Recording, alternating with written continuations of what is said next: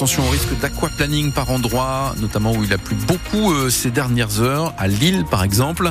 Sur la nationale 356, sortie Lille-Grand Palais. Prudence dans ce secteur. Ailleurs, ça roule bien on lève le pied pour éviter les soucis. La pluie qui devrait normalement s'arrêter, euh, Pascal Thiebold.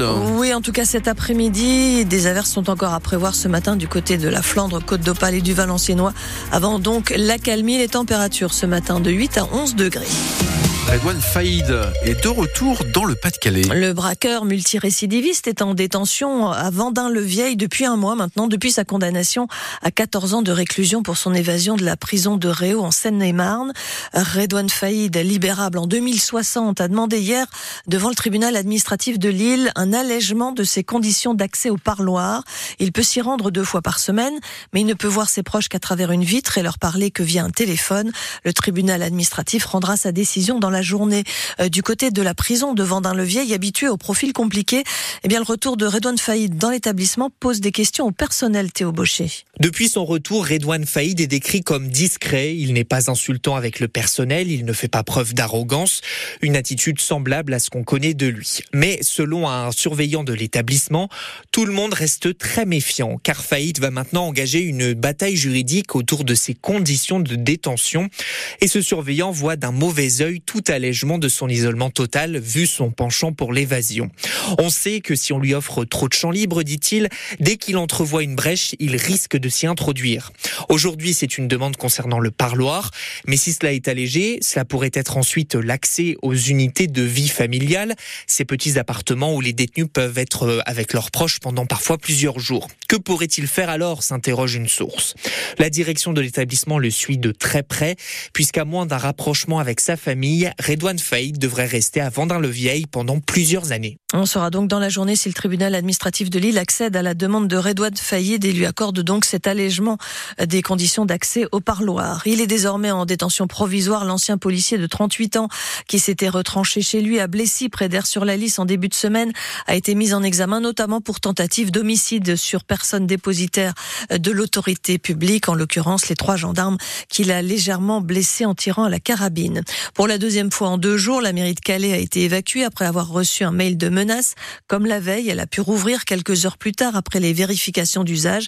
Même chose hier à l'hôtel de ville d'Hénin-Beaumont. Là encore, un mail de menace, mais pas d'évacuation. Les salariés sont juste rentrés chez eux 45 minutes avant l'heure de fermeture. Toute la semaine, France Bleu Nord revient sur les moments qui ont marqué l'année 2023 dans le Nord et le Pas-de-Calais.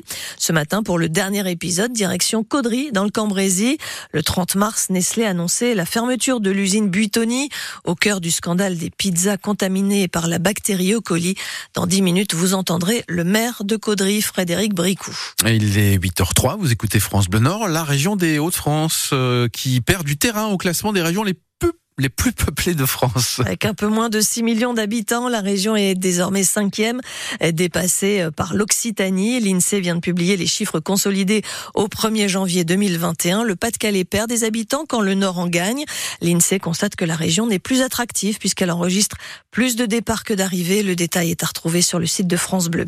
Plusieurs centaines de personnes se sont rassemblées hier soir devant ce qui a été la salle de basket de Gravelines, aujourd'hui réduite en cendres après l'incendie de lundi à Sportica.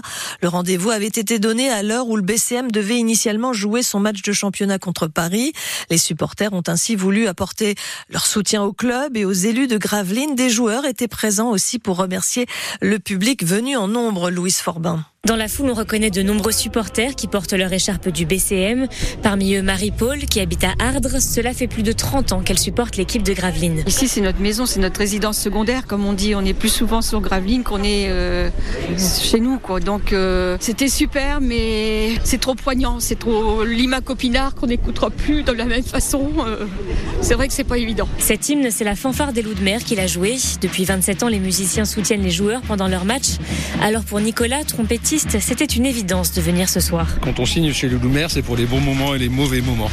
Et euh, le fait d'être présent, bah, c'est un renouveau et il faut que ça continue. Et on est dans le présent et voilà, euh, il faut quand même que ça vive. Pendant le rassemblement, le maire de Gravelines, Bertrand Ringot, a dit tout mettre en œuvre pour que le BCM puisse continuer sa saison.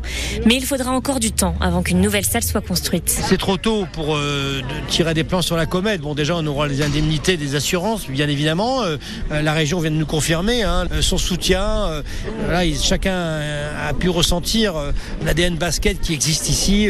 Nous allons aller de l'avant car il, le faut, c'est l'identité de Gravelines. Pour le moment, les matchs du BCM se joueront donc à Dunkerque et à Calais. Un prochain match à domicile prévu le 20 janvier contre Nanterre. Si vous aimez l'eau fraîche, environ 10 degrés. Hein. Ah Ce rendez-vous est pour vous. La mairie de Vimereux organise cet après-midi le dernier bain de l'année. La municipalité donne rendez-vous aux plus courageux, donc devant le poste de secours des maîtres nageurs à 14h30 et il est recommandé de venir déguisé.